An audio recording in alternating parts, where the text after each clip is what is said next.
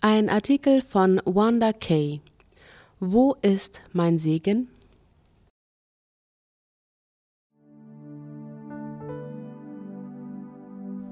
Ich sitze hier und über meinen Social Media Newsfeed kommt ein Bild von Männern Gottes, die an einer Straßenecke stehen und mit einem batteriebetriebenen Mikrofon predigen.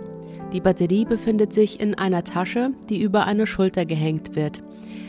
Sie sind im Regen mit einem geliehenen Regenschirm. In einem Land, in dem die meisten sich zu keinen glauben oder zum Buddhismus bekennen, werden sie als kurios angesehen. Sie erinnerten mich an ein paar Frauen, die mir eine wertvolle Lektion erteilten. Eine war die Person, die den Kirchenschlüssel eine Woche nach mir bekam. Es war für die Kirchenreinigungsrotation. Ich war Anfang 20 und hatte das Gefühl, dass meine Zeit woanders so viel besser verbracht werden könnte. Schließlich schienen die Leute die Mühe, die man sich machte, nicht zu schätzen. Aber diese liebe Schwester, sie hätte gar nicht auf der Liste stehen sollen.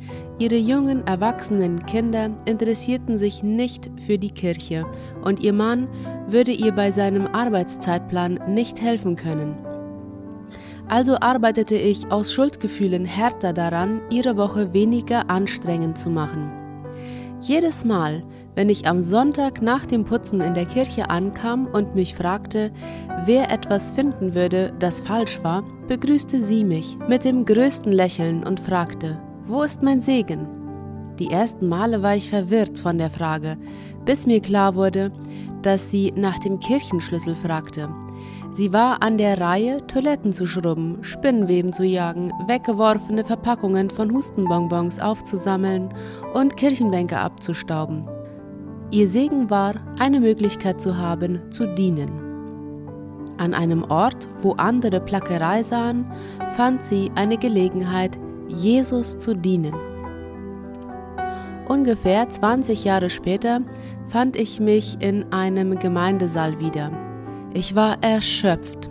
Es waren ich und eine Handvoll anderer Damen, die mindestens 20 Jahre älter waren als ich, da.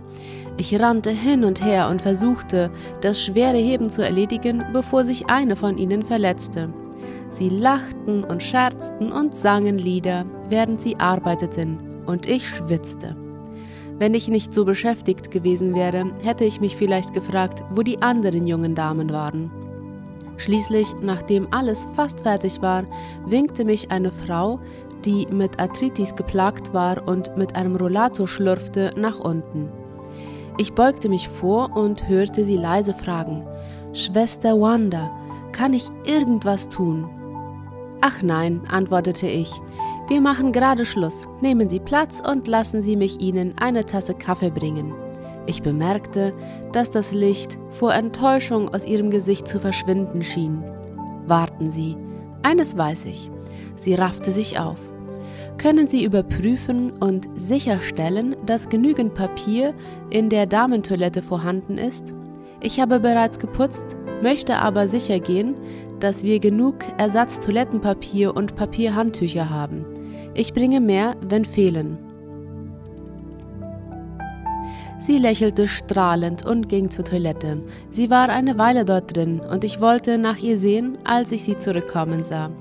War alles in Ordnung? fragte ich. Oh ja. Während ich dort war, habe ich zur Sicherheit noch einmal alles abgewischt.